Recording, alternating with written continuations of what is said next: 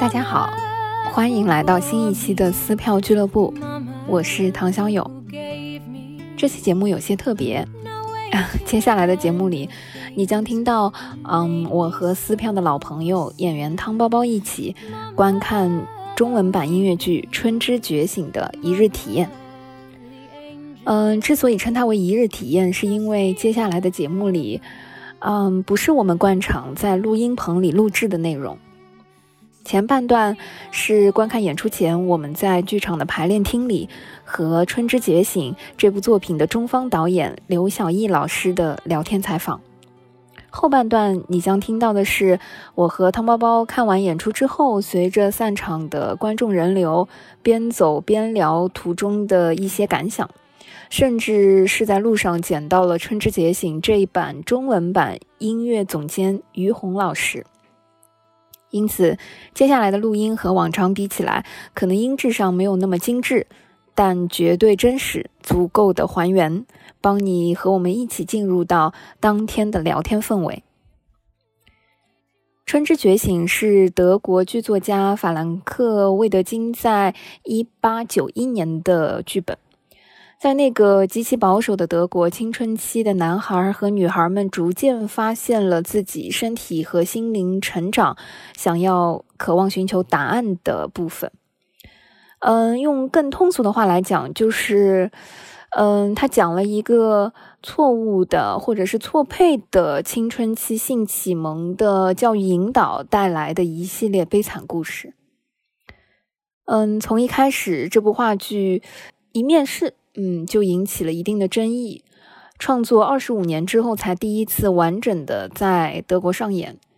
即便是在上演之后，也一度被列为了禁演作品。二零零六年，这部作品被改编成为音乐剧，搬上了百老汇舞台，拿下过托尼奖最佳剧本、最佳原创音乐、最佳编曲和最佳作词。二零一五年，这部作品就被改编成中文版，引入到了国内。刘晓毅老师是当时的中文编舞，而这一次刘晓毅老师是呃整个中文版《春之觉醒》的中方导演。第一次把刘晓毅老师的人名和脸对上，其实是在最近爱奇艺新上的综艺节目《戏剧新生活》里。节目里，刘晓伊老师被称为“乌镇鲁班”，他熟练的制作道具、投入的表演让我印象深刻。虽然之前我也看过他参与的作品《战马》以及原创音乐剧《悟空》，但是坐下来聊天，这还是第一次。我和汤包包在此之前都没有看过《春之觉醒》这个作品，啊，虽然我们一直被朋友安利。但也只是听说这是一个嗯跟青春期相关的一个故事，嗯，没有谁的青春期成长可能是一帆风顺的。虽然这句话听起来有一些绝对，但我和汤包包嗯在聊天的时候都感觉，确实很难从身边找到任何一个例子、任何一个朋友来反驳这个论点。每一个成年人或多或少。可能都在用自己的方式在疗愈着青春期的伤痛。刘晓一导演用他的儿童剧在做他喜欢的梦，我们这些人又何尝不是在舞台上用故事、用戏剧里的瞬间在反思和回望自己的人生呢？或许一部《春之觉醒》无法替我们解答青春期里所有的那些疑问。找到那些嗯曾经困扰的答案，但至少让我们感受到这部作品的厚重和舞台的温暖。出走半生，愿我们每一个人都依然敏感，拒绝麻木，充满对这个世界感知和创造的能量。希望你喜欢这一期的节目。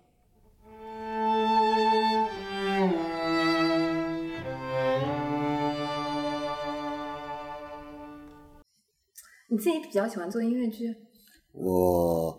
怎么说？我不是，我自己最喜欢做儿童剧。对我自己团队是专门做儿童剧。啊、哦，是原原创儿童原创亲子儿童剧。然后每年我马上就也会去国外参加艺术节，然后我喜欢做比较高级的儿童剧，就艺术性是比较高的。嗯，嗯，怎么怎么分辨呢？对我也就想说问这这个个标准有，或者说就是你有什么感性的对我感觉我感觉这东西就是我不太喜欢给孩子讲道理？讲道理和讲故事，我可我喜欢用艺术的手段，比如说，嗯，一首很抽象的音乐和一段很美的肢体，然后去营造一个，比如说我之前做一个戏叫《海的这演过，没有故事，但是是现场配乐加多媒体纪录片，就我在海底潜水拍的一些海底的纪录片，拍的视频资料，然后再加上做的一些抽象的偶，还嗯，有鱼，然后还有配乐，还有烟，还有沙，去营造一些很奇幻的氛围，它是独幕的吗？独幕的，然后没有故事，但是会看到观众也会热泪盈眶。就是它艺术本身，它就是艺术本身。我不是把艺术变为讲故事的手段，对，就是艺术本身。就是你觉得孩子他看到的反应是非常不一样的，对对吗？，因为孩子需要看好东西。就我们老说吃好喝好，他看最应该看好，对，要看好东西。因因为我有几年，每年五六月份会去那个爱丁堡国际儿童艺术节，嗯，五六月份最棒的儿童，你看到全世界顶级儿童剧在那演，那儿童剧都很高级，就是比我们看到的成人戏还好看，哎，都是很特别好的艺术家给孩子做戏，很多都没有故事，我就问为什么不做？说孩子嗯不需要给他讲故事，你只需要告诉他这个世界是多么奇妙。或者说不需要特别明确的剧情，对，因为他太小了，他不是能 get 到世界，但他小时候需要去触碰很多东西。就他要被刺激，对，就是他要看到那个五彩缤纷，对保有那个好奇心。对他要去被刺激，他并不需要去理解，因为理解是他未来人生的自己的事儿，他需要去被触碰。我觉得这个是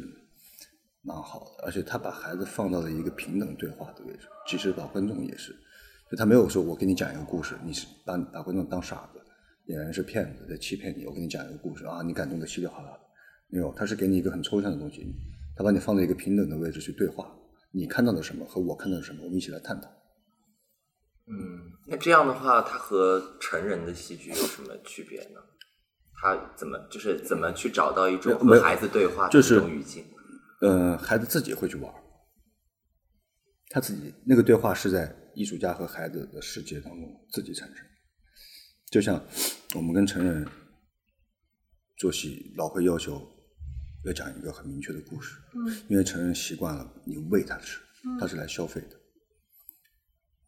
但是其实这种戏吧，我自己不太爱做，但是也会做，经常会做，因为你要靠这个来维维持生活。但我自己工作室的戏，我做的就不是这样，那就是有有可以，比如说简单的是比较挑战观众，嗯但是我是把观众放在一个平等的位置，我们去对话，嗯，去对话，我觉得这样会，嗯，我希望观众去思考，对，但是我之前做的肢体的作品，嗯，因为就拿肢体来说，肢体很难叙事，就是肢体永远没有办法在台上讲清楚“你是我舅舅”这句话，他只能表达一些情感和关系。肢体是最好的情感表达手段，比语言还还强烈。嗯那么肢体，比方说，就是当代艺术作品里面，它会有很多抽象的东西，比如说肢体，或者一个动作、一个波浪、嗯这个手型，它可能重复很多遍，它重复很多遍，那每个人可能会看到不同的东西。你认为的是什么？有人嗯，观认为众参与在里面创作，对嗯你用自己的嗯想象补充那个部分。对，那也一定会有一部分人说我看不懂他们在干嘛呢。嗯当然也有部分观众会，哎，这很有趣，它特别像一个波浪，它是不是波浪？啊其实你被挑战了，因为为什么？你开始怀疑自己了。嗯但其实艺术家告诉你的是，你们不需要怀疑自己，你看到的就是你看到的，嗯，他看到的是心情，我看到的是心电图。但是我们在一起讨论的时候，发现哦，原来他看的和他看的跟我不一样。哦，原来这个东西还可以这样。嗯，这是当代艺术和现代舞比较高级的部分。对，我这当代艺术和自己比较喜和欢和和古典艺术的根本区别，古典艺术就写实，我画一个鸡蛋在这儿，你就看见这是一个鸡蛋。我告诉你，我在表演海浪，但是我把台词去掉，我只做这个动作的时候，嗯那每个人理解，我吹这个这一口气，让每个人理解不一样，吹走悲伤，吹走羽毛，吹走沙子，嗯吹走什么？那每个人理解性格不同，你理解是不一样。最后你会发现，哎，很有趣，嗯可能每个人理解都很超出你的想象。嗯，嗯，你你之前是个舞蹈舞蹈演员吗？或者说从肢体导演？我是我是舞舞蹈学院毕业，我学我跳了十五年舞。嗯，所以跟普通的导演，就是你觉得自己在创作的过程当中，跟呃可能会多一条途径。就是通过肢体，嗯，嗯还有包括现在通过木偶，嗯我通过绘画，我嗯自己喜欢画画，嗯通过音乐或者各种介质，嗯，你会觉得这是一个更丰富的表达手我段，觉得这是我不擅长的，所以我想去去玩儿，明白？对，玩玩玩着玩着不就会了吗？嗯会了以后，因为其实有一个蛮重要的东西，就是你看啊我在国外跟他们学习的时候，一起工作，他们的导演对技术、对东西的了解、训练的机会是有的。嗯我们的导演很少有机会触碰到技术。嗯嗯嗯如果给你做一个大戏，你上来一些大的技术在那，你不会用，你根本不了解。嗯那你只能从小的时候小小戏开始，你就会尝试一些小的手段。你能举个例子吗？就比如说这个细技术细节到什么状况？嗯，举举个简单的例子，比如说，嗯，木偶的一个关节，嗯一个机关，嗯这是一个比较实的技术。嗯如果我不了解这个技术的时候，我我不知道怎么跟我的木偶设计去沟通。嗯那么，如果我要排这个戏，里面它有一个这样的偶，木偶设计说我要给你加一个关节，但这个时候我如果不会的话，我会担心这关节这个机关加出来好不好。嗯然后也牵扯到费用和制作时间的问题。那这个时候我们会存在一沟通的问题。嗯那在一个大的项目里面，你这个这些东西是耽误不起的。嗯，做判断就很难。对，做判断就很难。那比如说，呃我要用影像、多媒体嗯来玩一个东西，和光影配合的，和真人的一个东西。嗯那你平时没有玩过的时候，你上一个大戏，你说你想用多媒体，嗯但人家说多媒体做出来你怎么用啊？嗯你必须有做出来的小的样片成品给人家看，你才能知道这个东西用在这合不合适。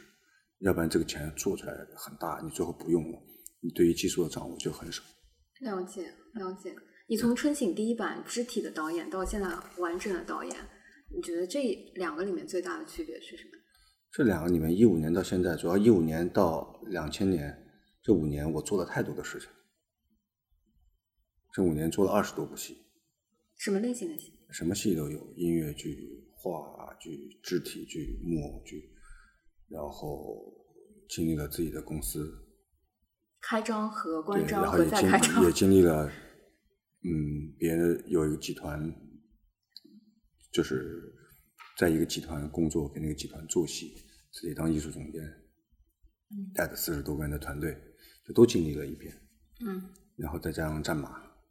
演了一直演演了这么多年，嗯但你为不断的学习，这是会会变化，因为你一直在做，嗯就不能停。嗯停就饿 死了。对我们这一行就不能停，嗯因为停你就意味着没有饭吃。听你就得转业了，对你北京房租那么高，还有工作室、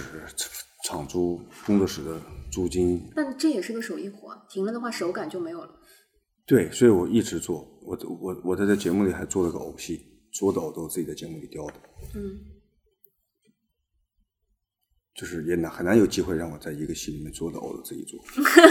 但除了你之外，其他的老师是不是都不太有呃操偶的经验呀、都没有，我在教，但是我们奇让我感到最惊奇的是，他们都很喜欢我。嗯又用了一些偶的战法的训练方法给他们训练木偶操作，他们都特别感兴趣，因为木偶操作在国外的很多表演里面是基础课程，嗯，基础课程，因为它并不是说让你把偶操成什么样，是让你知道这个专注力和你偶和身体的关系，就你能客观的看见这个偶在演的时候，他的视线在哪，那你自己演的时候，你知道怎么运用身体和头，对嗯，之前我我们有一个戏，然后那个戏里面有大量的偶嘛，所以就是也有一个战马的之前英版的原版的演员，他叫 Finn，我不知道你认不认识，反正他一个亚洲亚洲人呃，我英国人，啊，是一个很体型很高大的一个、嗯一个英国人，然后他来上海，然后教大家操舞，就是、嗯就是像刚才那个小易导演说的，就用是纸人吧，应该对，先是把纸揉成揉成那个样儿，然后你你人是怎么呼吸的，对，他是怎么呼吸的，是的对就是你怎么把你的生命最传细递节到的，通然过后手传递到他，对，然后就是视线，就是你是嗯对怎么看的，然后对嗯他是怎么看的。可能我问您说，呃，一五年到二一年，您有什么变化？你可能很难去总结出条条目说一二三，但是您知道，就是说我经历了二十几部戏嗯的导演，我也演了别的戏，那这个变化一定是存在的。我觉得这个变化可能就汇集在每个作品当中。嗯，嗯嗯其实我我们是听说这一版的春醒在歌词和音乐上其实是有挺大改动的，嗯而且因为春醒一直以来就是一个挺吃舞蹈的一嗯个作品嘛，我我不知道你自己这次排练和联排的话是其什么实感觉？嗯，我不能称为我是这个戏总导演，嗯是我是和美国的那个导演 Spencer，啊，我们俩一块儿创作的，然后他也是本身他就是编舞，嗯，嗯嗯嗯，他是编舞，呃，可能我的这个我跟他创作过程中，我们俩可能也是一起来完成这里面的一些工作，还有英方的音乐总监，还有中方的音乐总监于红。嗯，这个本子，首先他蛮厉害的，嗯。毕竟它德国是的一个对六几年就开始有这个话剧版本的这个作品，对，而且被禁演了，在英国那会儿，对，但现在后来被复翻拍成音乐剧，又复排了这么多轮。我觉得还是它本子里面的内核，我们当时都说春醒能够在国内做中文版，真是了不起。那就对他话题很敏感，，对很敏感，因为它讲到了青少年的性，嗯青少年的早恋，然后和家庭的关系，嗯人和人的关系，嗯嗯，男人和男人的关系，然后男人和女人的关系，和亲人的关系，嗯和社会的关系，少年和社会的关系，嗯少年和国家的关系，少年和整个体制的关系，嗯它全囊括在里边了。嗯它其实整个整个是一个大的关系，大关系套小关系，你影射的全是各种社会关系。嗯然后又很尖锐，然后又是一群我我觉得他是一群黑暗中的孩子，嗯，德国那个背景下，对，一直没有走出黑暗，他们是一直处在黑暗黑暗中。那这个作品也会给我们在当今是有警示意义的，嗯也是会告诉大家，曾经这个世界是那样的，嗯现在这个世界是这样的，那我们有没有可能回去变回又变回那个时候，或者是更往前走？嗯我们都要从中间，从这个作品记录中去了解到一些，并且我觉得最难能可贵，他把它做成了摇滚，嗯摇滚精神、反叛那种力量感、金属感、各种呐喊的感觉，嗯会让更多的观众接受它。嗯有的人未必喜欢这个话剧，嗯，但是它因为音乐性和现场性这种互动性嗯和这种热烈的这种激情燃燃，让更多的观众愿意走进剧场来体验这个燃。嗯同时，哦，他还看到了这个故事，被嗯打动了。但是你单纯让他来看这个故事，他未必会第一时间来。人都喜欢燃，我觉得音乐剧是最好的，因为它燃。我一直在想，观众为什么喜欢燃？是因为你满足了他内在的一种释放，他平日无法释放的东西，在这一刻，他能你帮他释放。嗯。我们刚刚在来的路上，我我在跟汤包包说，我说我我在做做功课，在看春醒的那个资料的时候，我就觉得哇，我太幸运。就我我们最后用的词是幸运，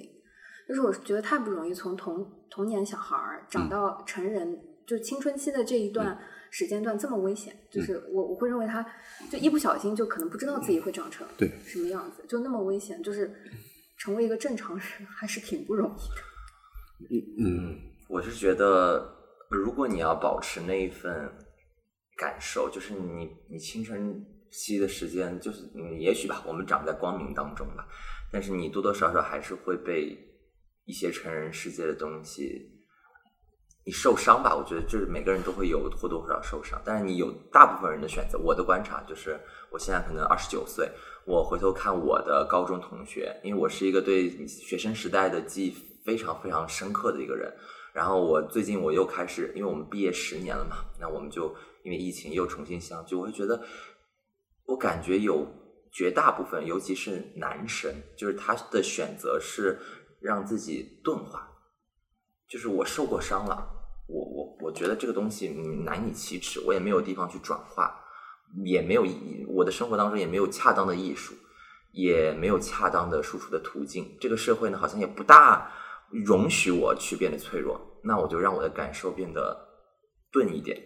啊、呃，我对生活的感受也钝一点，那我的快乐降低一点好了，我对伤痛的感觉也降低一点，然后还会有一些人得了非常严重的抑郁症，就是他始终没有从他童年的或者说青少年时期的，嗯可能是从一件非常小的事情开始，他陷陷入到某种循环。就我大概有两三个同学，他们，嗯、呃，因为我我们。读的学校就是属于那种学霸比较多多的学校，所以大家考得很好，可能考到复旦、考到交大，是父母眼中主流认为比较成功的模板的同学，出出现了几个他没有办法从自己初中、高中所受到的伤害当中走出来的那种，所以他们很可能已经获得了非常高的薪资，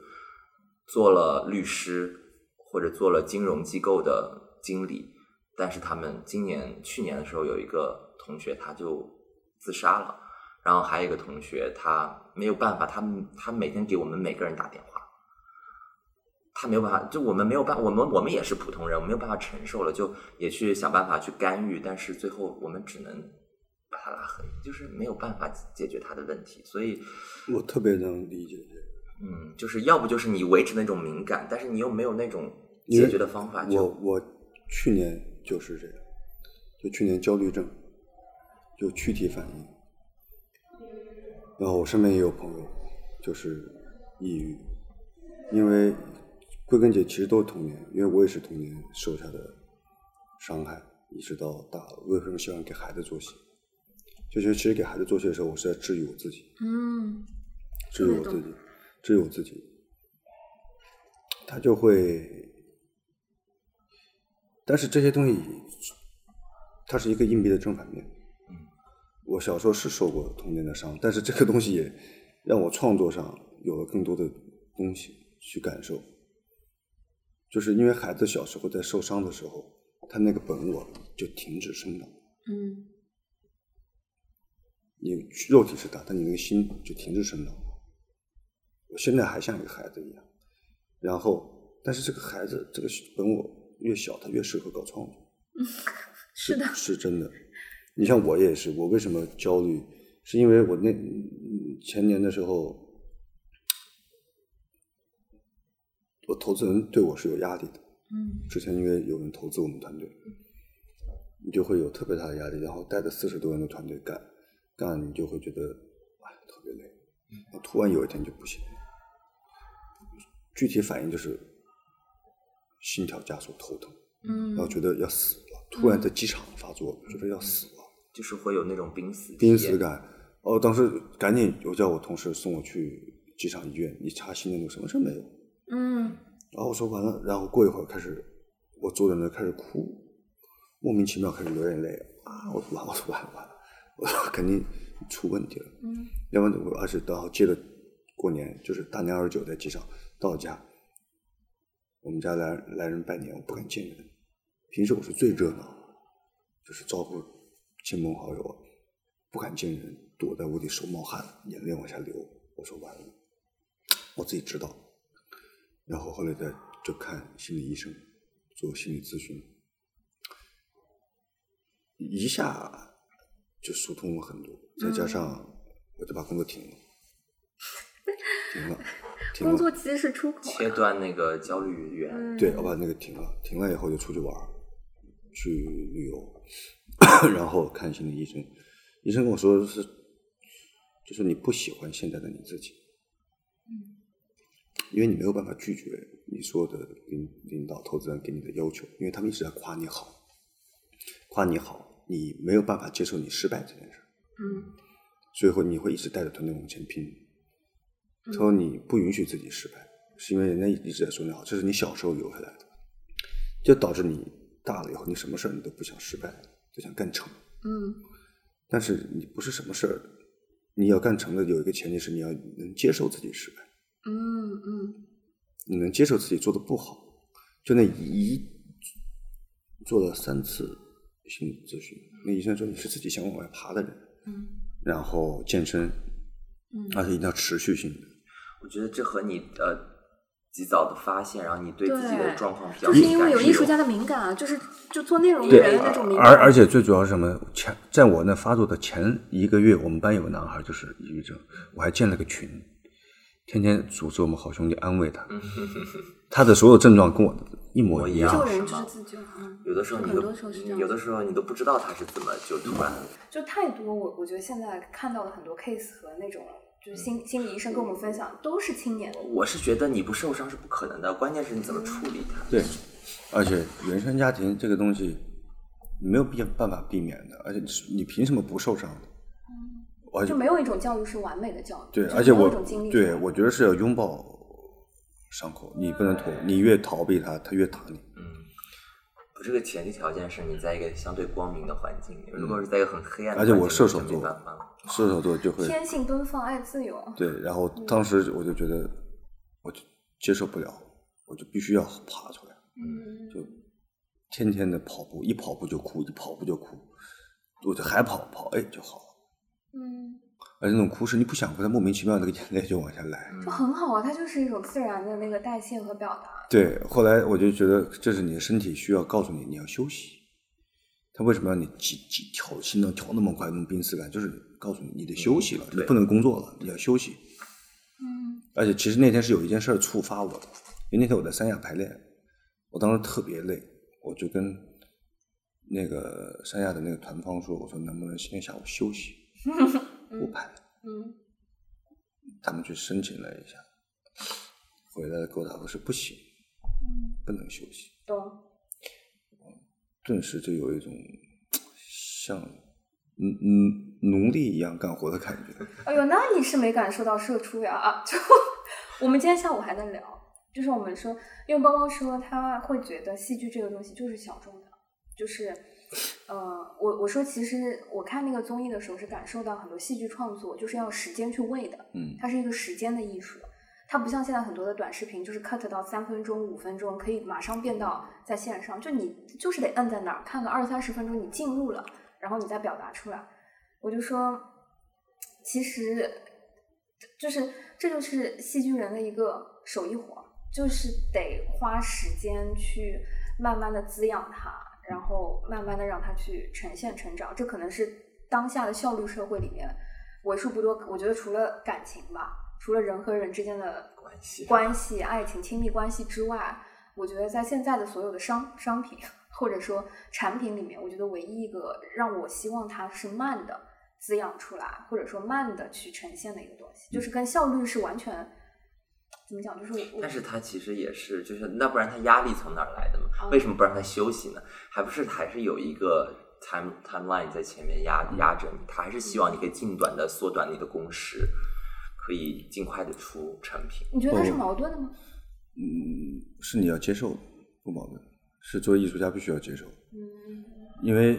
你必须要遵守这个游戏规则，嗯你才能够一直生产有成去创作。你嗯没有这个游戏规则，那就是等于说你自己玩票，说你家里你自己掏钱，你像我自己工作室，那就我自己想做什么做什么。但是，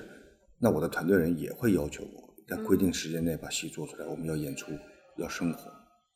那当你把这个当为你的为谋生手段的时候，你必须成为一个就是职业的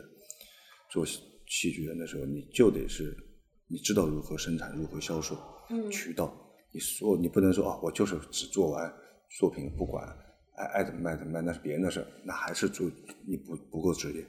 嗯嗯嗯，所以你对除非除非那个制作方把你的这种导演性格当做另外一个卖点的， 就是也是另外一对种。这这也是不合理的，因为从导演角度来说，你一定要帮出品方考虑嗯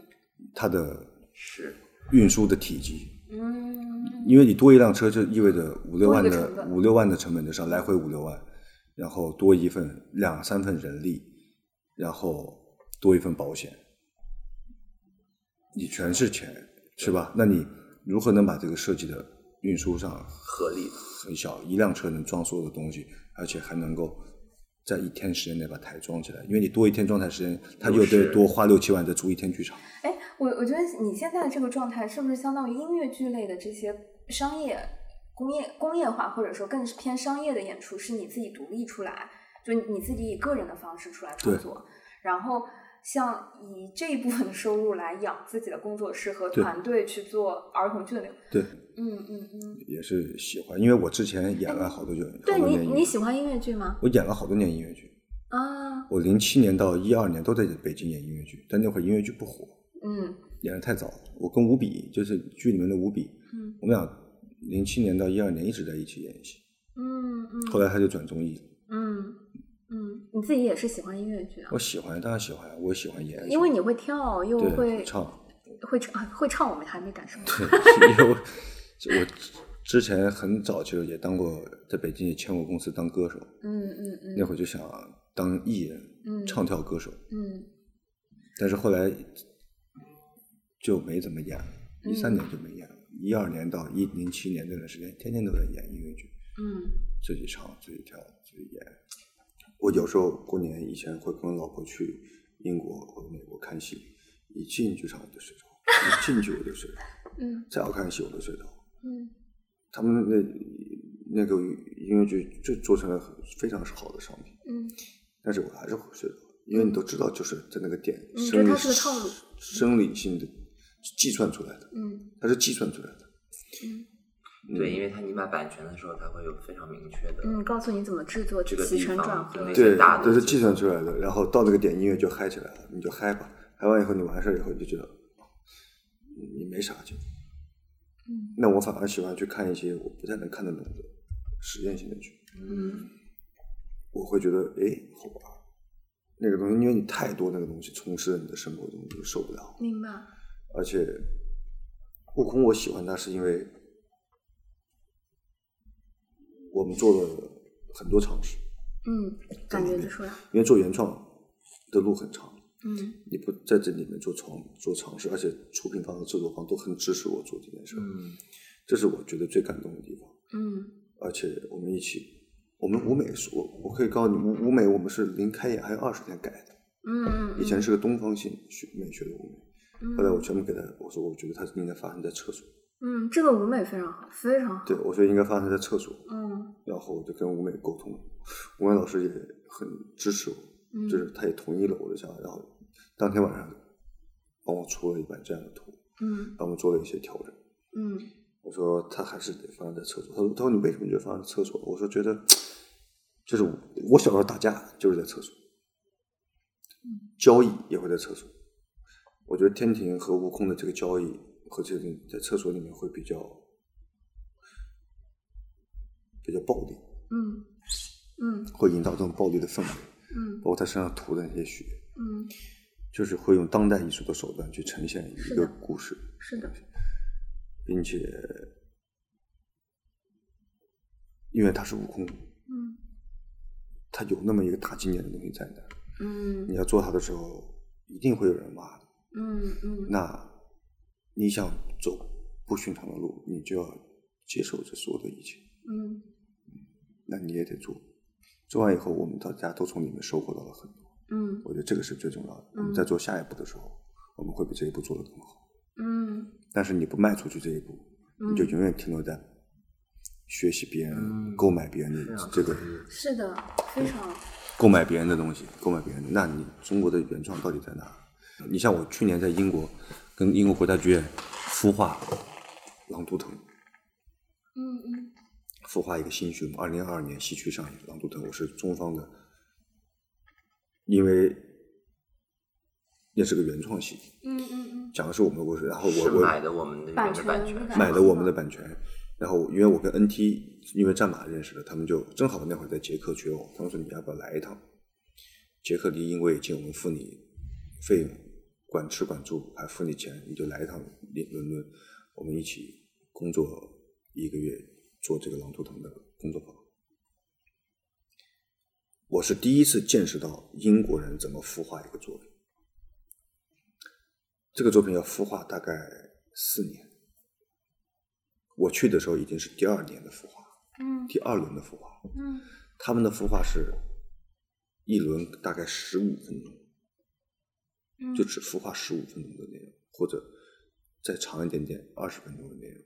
嗯两周时间，然后呢，然后然后付你一部分费用，然后做出来这个小样子，觉得好就会再继续投入，不好就停掉。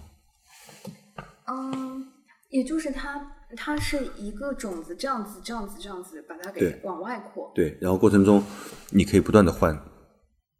主演艺术家，啊，而且他每轮都要换掉所有的演员，每轮孵化。明白。就是我这一波找五个人来孵化这个十五分钟的小小小小样品、小样剧，然后艺术家找了这一波人，我们在一起工作两周，孵化了一个十五分钟的东西。我们看，哎，导演可能会觉得，如果导演是发起人，他会觉得，哎，这个演员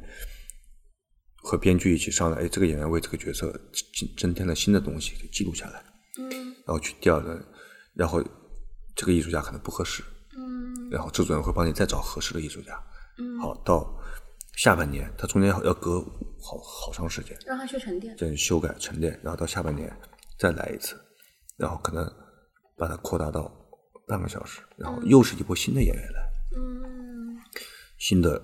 也也可能有新的主创进来再次孵化，然后直到把这个戏孵化成九十分钟，可能五轮就过去了，五轮过去你这个戏基本排完了，然后再开始面向公众招演员。哦，这个体系就是真的是时间喂出来的。非非常好这也非常科学嗯挺挺需要大投资的。对对，也，呃嗯对但是他其实其实还好，因为你想啊，他付你的钱，啊，都其是实就是那一个周月的薪嗯，嗯周薪付的，然后人少孵化完，你每一轮每一轮，但是你风险降低了，你不像我们就是给你二百万来一个半月嗯是做个戏出来是，我操太可怕了！你不找个有经验的导演，为什么要找有名的导演？对，为什么还要找有名的演员？对，就是以因为他演代时间言短时间内他能干出漂亮的活儿来。那你这个你你所以很难做，因为工作方法，他对投资人的钱也是很好的保护，嗯非常好的保护。相当于他把这个实验的周期拉长之后，他就变对得可以找到他最但对啊这适合个的这个工状态作，这这个工作方式里给我的感觉是核心团队最重要，对，就那个核心团队的粘性和信心你和哦这嗯个你是你最知重道要的。英国国家剧院是那工作孵化实验室，他们一年孵化三千个项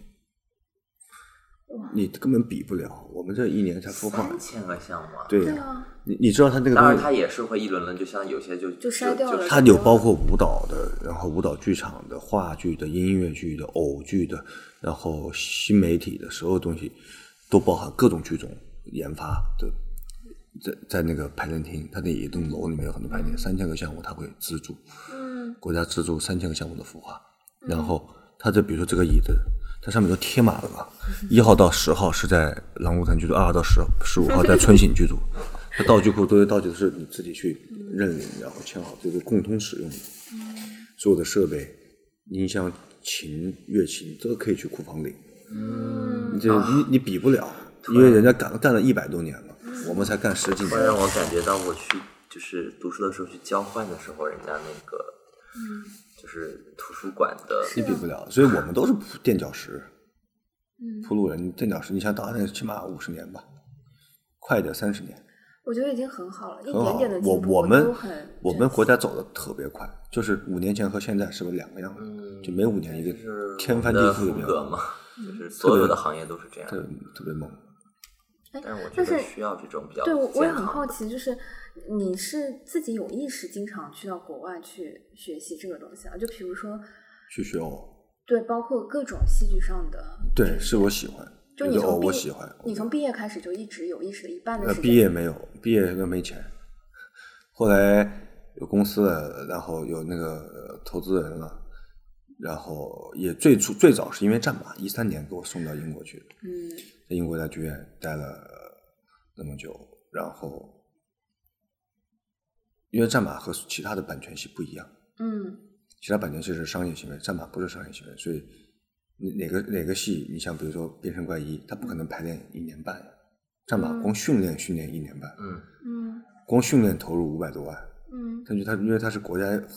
中国国家剧院和英国国家剧院的一个合作，嗯国家的合作，所以我们从中都受益，嗯，学到了很多。就是派我们去学，把我们放到英国国家剧院像去一学，个文化项目了。对，去那学，然后连我们的技术工人都去了，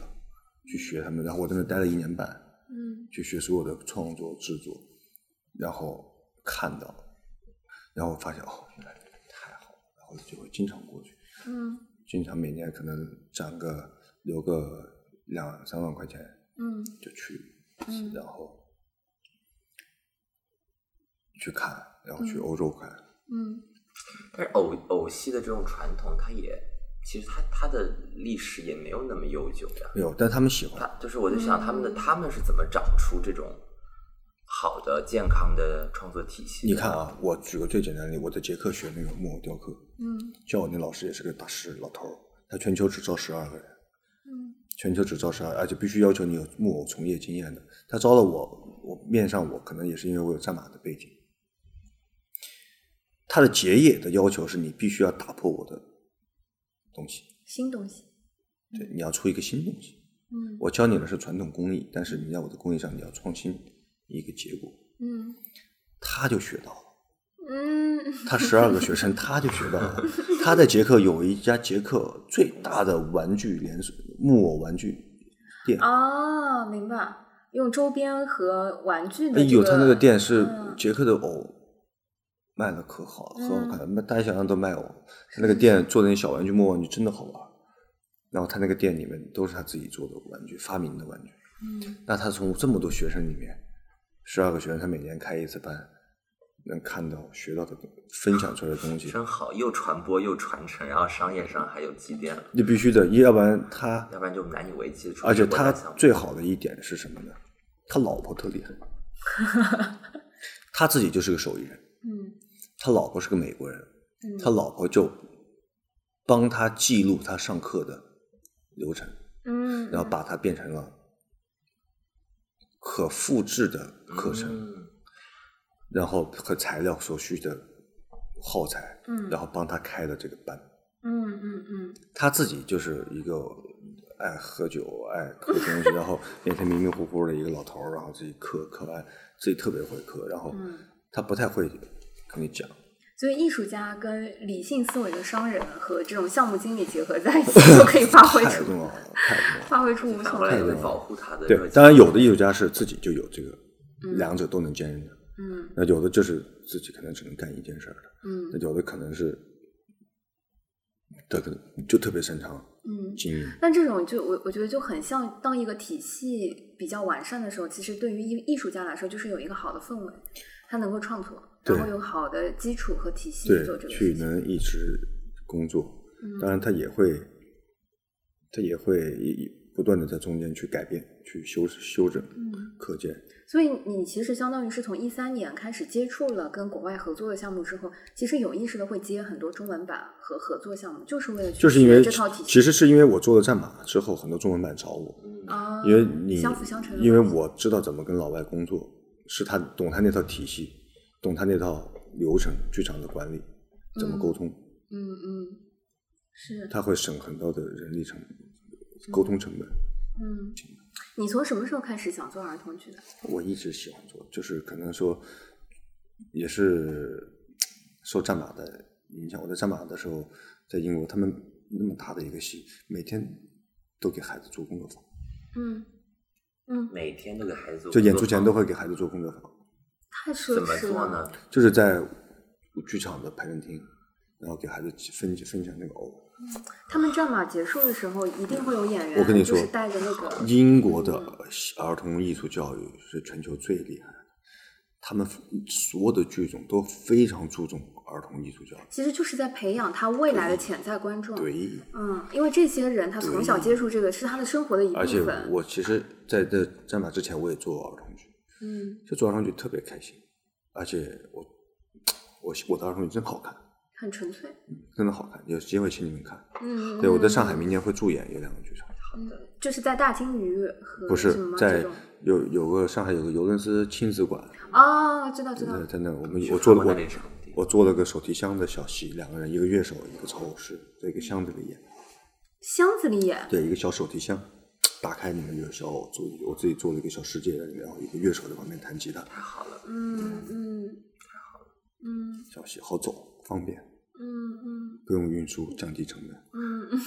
但是有的时候就是怎么说，上海人说螺丝壳里做道场这种比较小对的，，而且经我常们这个的戏东西是之前做的一个街头表演，嗯就是我想现在我喜我比较这段时间比较喜欢玩街头表演，就是公共空间，生活对，非剧场空间，能让更多人不用买票能看到戏。走在路上也结果没想到，因为疫情，我们这个小巷子火爆了，因为剧场进不去了，我们就到处演，嗯哪哪都邀请我们去演，他在户外也能演，就是歪打正着嗯，你觉得戏剧现在对你来说是玩儿吗？就是做玩这些戏玩儿就是玩儿玩儿，做戏就跟做实验一样，很开心。然后可以玩儿，可以这么多人一起玩儿，而且我喜欢排练厅，喜欢剧场，会有一种嗯温暖的感觉。嗯我特别迷恋这，如果人走了，我有时候会就排完练了，我就不想走；大家走了，我就会特别伤心，就想再拽着大家一起喝一喝一杯，聊一聊。嗯因为你觉得这种日子就是转瞬即逝，你越过越少。你不是你你能创作多少年？我觉得我能创作五十多岁不错了，因为五十多岁还能保持很旺盛的创创作精力。之前英国那老师就说，他说其实你未来你你你要学的是如何保持你的精力，嗯不是如何创作。嗯创作你只会越创作越越顺手，嗯你要学的如何保持你的精力，keep 住你的能量，嗯让你的身体保持在一个良好的状态。嗯但如果没有身体，没有心情，你就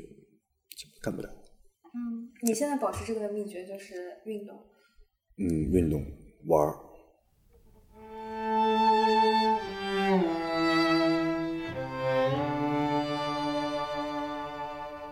好的，我和小友小友老师，和汤包包已经看完了《春之觉醒》。嗯，今天下午我们刚和刘晓毅导演，呃，聊了他的人生，他也透露了一些他在成长过程当中他是如何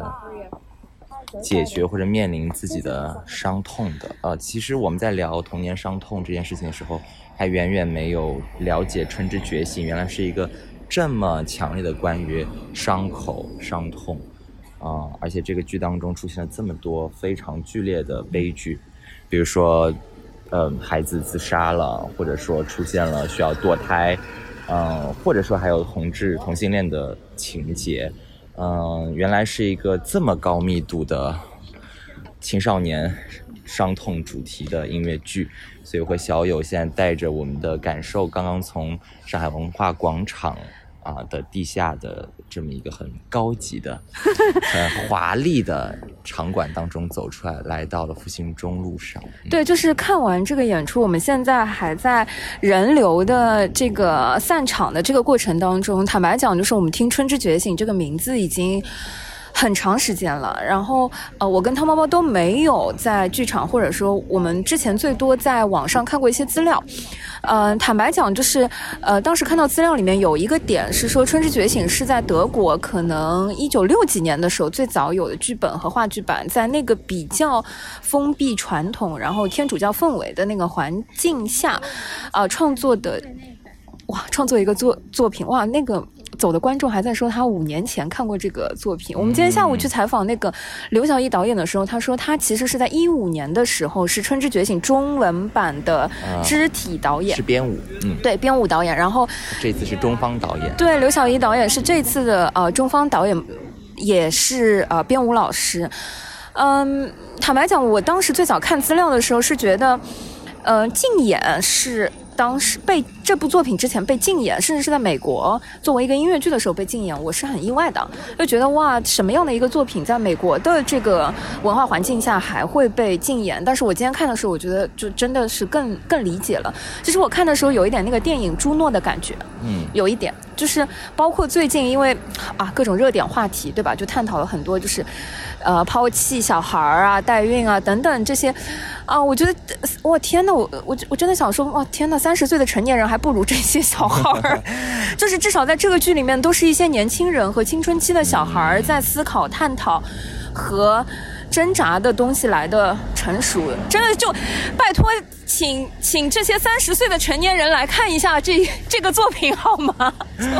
是的，他们马上就要结束，这周日就结束啊、呃我在看的时候，当然他的编舞是错落有致的，他的歌声是很好听的，呃，这个音乐风格也不落俗套，也不是大家幻想当中的放牛班春天式的那种基督教音乐，呃，有那种空灵感，但事实上更接近，我感觉好像 down to the earth，就是好像从土地里面长出来的那种音乐的感觉，啊、这是我们看它的最表面的东西吧。啊、我在看的那个过程当中，我不住的在想一件事情，就是现在我们的猎奇的这种呃影视剧比较多，然后去年二零二零年也有很多，比如说《隐秘的角落》呀，呃，包括其他的一些呃悬疑类的电视剧，啊、包括嗯。那个那个，反正就是有很多这样子的作品吧，它其实在不断的拉。高我们猎奇的那个门槛，比如说堕胎呀、啊，呃，所谓的我们童年当中会遇到这种伤痛，我们可能看这个片段、看这些表演的时候，你可能不会觉得哇，这个很残酷，甚至当中有一幕就是暗指是这个父亲猥亵自己的女儿，呃，当中出现了一个很巨大的偶，呃，这个偶呢由三名演员来控制，然后它长着尖利的呃爪牙，对吧？然后不断的扑向一次、两次、三次的扑向这位少女的床。呃，即使是这样子非常呃侵略性的画面，其实我在想，很多的观众一可能没有 get 到是什么意思，呃，二可能他没有觉得这件事有多么的残酷，因为在网络的世界当中，在呃影视剧当中，我们已经看过太多这样的桥段，可是我依旧在这个当中，因为他的编舞是这样子错落，因为他的音乐是这样 down to earth，所以我非常非常深刻的想到了自己的人生，就是我想到了一些画面，比如说我想到我也可能在。我高中的时候想到过要结束自己的生命，我想到我结束自己的生命的时候，我甚至有一些快感，我希望用自己结束自己生命来惩罚我的父母。虽然我最后没有这样做，现在也谢谢我没有这样做，因为我父母根本不应该被我惩罚。可是我还是非常清晰的记得，我们家住在十四楼，呃，那个空调外机上还留着。呃，我的脚印这样子，啊，我们在那个分享这个感受的同时，遇到了于红老师，就是在散场的时候抓到了，就音乐是总监这一版春醒的音乐总监于红你可老以说师再，大声点， 怎么样？就是你你改编和做这个感觉改怎编么没有样？改编，我们不配改编，这是原版戏。嗯、我我我们俩就是刚看完，就是很觉得有怎么感样受。哦，那你们的感受是什么呢？嗯，我我说实话，比我想象的要沉重。就是我有一种看，有一种结合了朱诺和上个月看的《枕头人》，然后这些东西结合在一起的那种感觉。然后音乐很好，就是真的是好听。然后这一版谢谢，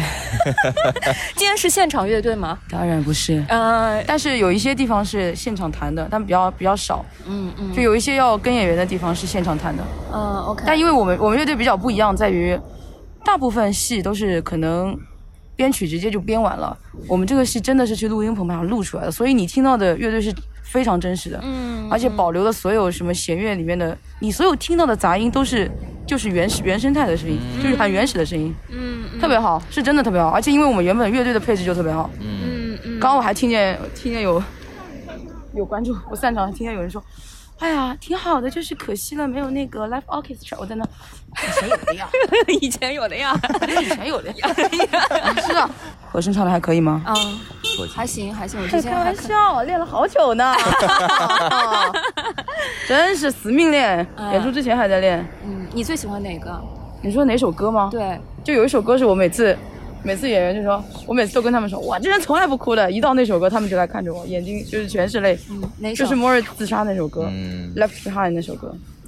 哎呦，那首歌你都不知道，音乐只要一起，甚至我觉得我有一种错觉，是因为我们乐队录的太好了，音乐起我就想哭。而且你知道吗？当时我们在录音棚，因为录音师特别好，录音棚也特别好，这首歌是我们花了最久的时间的。然后最后导出来的那一刻，你在那个环绕声，你就好好听，好感人啊！嗯，所以就是其实他们这首歌怎么演我都会哭。讲了半天还是要把那个归功于自己的 band。这个戏这个首歌音乐真的录的非常好，嗯，剪进去。嗯，一定的，保留保留，就是要好好看一下，真的。我跟你讲，我还有一个泪点，就是他刚刚他妈妈讲到一半，就是就是一个女生女孩子说她爸，就她父亲会就是性侵他的那一个，我就而且是那个偶这一幕，对，就是你如如果有那种共情，因为是共情，特别是女孩儿，对对，我就而觉且得因为哇，现在社会上这种案件非常多，对嗯那个就是我只要微博上看到这种跟这种案件，赶紧跳过，我看不了，对我也是，我看了就会这样，嗯嗯，我就会这样， 我我所以我不看。我就觉得哇，自己 so lucky，就是是在什么样的一个安全的环境下，就是长大，然后看到。但你这句话也也好悲哀哦，对啊你觉得这是一种 lucky，对嗯啊，但这其实是 normal 的生活啊。但是你用了 lucky，你不觉得其实也是？你觉得对，因为就像我们以前遇到宿舍投毒案，说哎呦，感谢室友不杀之恩，对吧？因为以前出现过这种事，反而这些事情会让我们觉得，哎，我竟然没有死，我竟然活着，哇，好难啊！甚至甚至我们没有被父母打的，我觉得算轻的了。他没有对你产生什么真正心理上很大的，虽然原生家庭带你的影响很大，但是我们真的，也你用了幸运这个词吗？对吧？真的，我们我们今天中午在那个过来的车上还在讨论说，哇，安就全的长大了，觉得很幸运。太幸运了，就是以及就是长大的过程当中没有让自己变得麻木，就是哇，觉得太不容易了。其实也是因为家庭给你带来的，所以投个好胎很重 要啊。就是我觉得是最重要的一我门跟你知识。说，还还有就是，我今天自己看这个东西的时候，就觉得说，哇，所有就是结婚、做父母、生小孩之前的人，请自己都来好好看一下这个剧，好吗？就应该应该说，我觉得没有所谓完美的原生家庭，但是至少有相对好一点的原生家庭，就自己不要做那个最糟糕的父母吧。真的，我我当时看的时候就是这个我感觉，倒是觉得，如果因为那个年代是因为他们没有这些性教育嘛。其实我那天也看了一个一个就是心理心理一个推送，也是在说，就是说性教育最晚是什么时候？高中一定要给了。然后我就看到下面很多的那个有网友就是评论，就是要说，哦，我们到了高中也没有给，父母也没有给。就像你知道，我我其实最近也有问一些演员啊，问一些朋友，啊，不知道可不可以播，但我可以说啊，我就说那你们其实你们的性教育是什么？有一个有一个朋友有一个演员，他就说是《还珠格格》，他当时是什么呢？他说那个时候很小嘛，但你不知道是什么吗？大家看到就是尔康跟紫薇两个人在亲吻，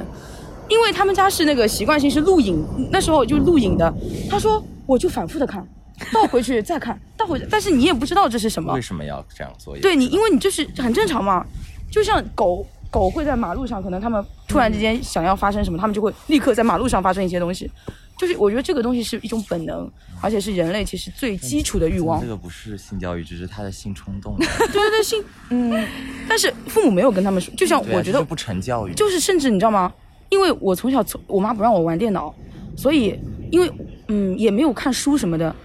我一点不知道是什么时候知道呢？上高中我住宿了，嗯嗯嗯，寝室的同室友学告诉我，甚至我说哦，还有这事儿、啊。我甚至不知道生生理的结构是什么，你知道吗？我说哦，嗯我说我还觉得不可能， 是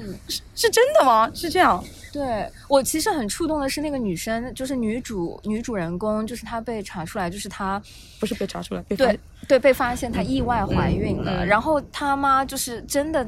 就是很生气，打了她很。我想说，第一幕开始的时候，那个女生就说：“为什么你没有告诉我？为什么你你不告诉我？”第一幕开始的时候，她反复问她妈说：“啊，我我多了一个小侄女，我已经第二次做阿姨了。姨我想哎但是我吃还是不知道孩子是从哪里来的。对。”然后她妈就是回答了好几次是，都其说实是呃，这个戏就是当时那个年代，嗯那个年他代是不能说啊。但其实你不觉得很多东西跟现在也很一样吗？也对父母，你你现在去问父母我是哪里来的，我现在不哦用问父母了吧？就像很多对对人对甚至电视里面看见有一些亲热的，嗯，摁掉，就是换会台换一些东西，对吧？就是，而且其实那个妈妈其实已经算是比较开明的妈妈温了，柔吧，嗯嗯嗯，就是她开始她觉得难以启齿，所以她就把她小孩头蒙在里面。哦，你必须。呃，你你你你你必须爱她。其实你们可能没有看清楚，后面一群女孩儿是所有的女孩儿，嗯意思就是那个年代的所有都是就是好奇吗？嗯那我们也会好奇吗？哦，生了个孩子，孩子是哪里来的？啊，所有人都在仔细仔细听说，哦，那哦哪里来哪里来？妈妈一直觉得难以启齿。你知道有一幕吗？是那个就是温娜拉，嗯、被医生带走，然后去小诊所，然后堕胎嘛。对，堕胎，然后她就失血过多就死了嘛。妈妈听到那声惨叫，妈妈在舞台中央，然后你们有看见所有的对所有的演员全部站在台上，愤怒的看着她。但是妈妈因为这那段，当时我们就是我们外放导演叫 Spencer 嘛，美国美国那位 Spencer，他就有说，妈妈为什么所有人就是那个关注下，她其实妈妈很害怕，因为那个年代，像妈妈觉得这是一件非常丢脸的事情。她她就是，当然你有心痛，因为女儿过世了，但是你也有哎怎么办？我我我的社会地位，或者就像爸爸莫尔兹的爸爸说，你让我跟你的妈，我我跟你妈，我脸往哪放？你怎么样？你考试不及格考试不及格，在我教小堂就没有脸。嗯天呐，我小时候一直不及格，好吗？ 不及格咋嗯了？当然挨打的是我了。但父母不会，嗯，当然他们会觉得没面子或者怎么样，嗯所以他们的教育也是这样下来的，就是这样。他好像有点强装镇定的走掉，感觉是。他必须强装镇定，因为因为等于就是所有的人，所有的年轻的慢慢崛起，慢慢的 those who know，所有的所有的慢慢的发现，哦，这个社会原来是科学的一些东西，你看到了，慢慢的，但他们还是哦不行不行。其实我觉得跟我们现在跟父母有代沟也是一样的。嗯，你们知道我为什么出来的那么早吗？啊我是所有人里面出来最早的，因为我想赶地铁回家的。哦 走走走但是走我走，现在 觉得，下期见。啊可以的，我们赶得上地铁的。走吧走吧走走我走们走走，哇！目的只是赶地铁。 and all shall fade. The flowers of spring, the world and all the sorrow at the heart of everything. 感谢收听这一期的撕票俱乐部，推荐您使用苹果播客、Spotify、小宇宙 APP 或任意安卓播客客户端来订阅收听我们的节目，也可以在喜马拉雅 APP、网易云音乐上收听。欢迎在评论区给我们留言，联系我们，谢谢大家。 With corn, the gray fly choir will mourn, and mares will neigh with stallions that they made for they've borne, and all shall know the wonder of purple summer.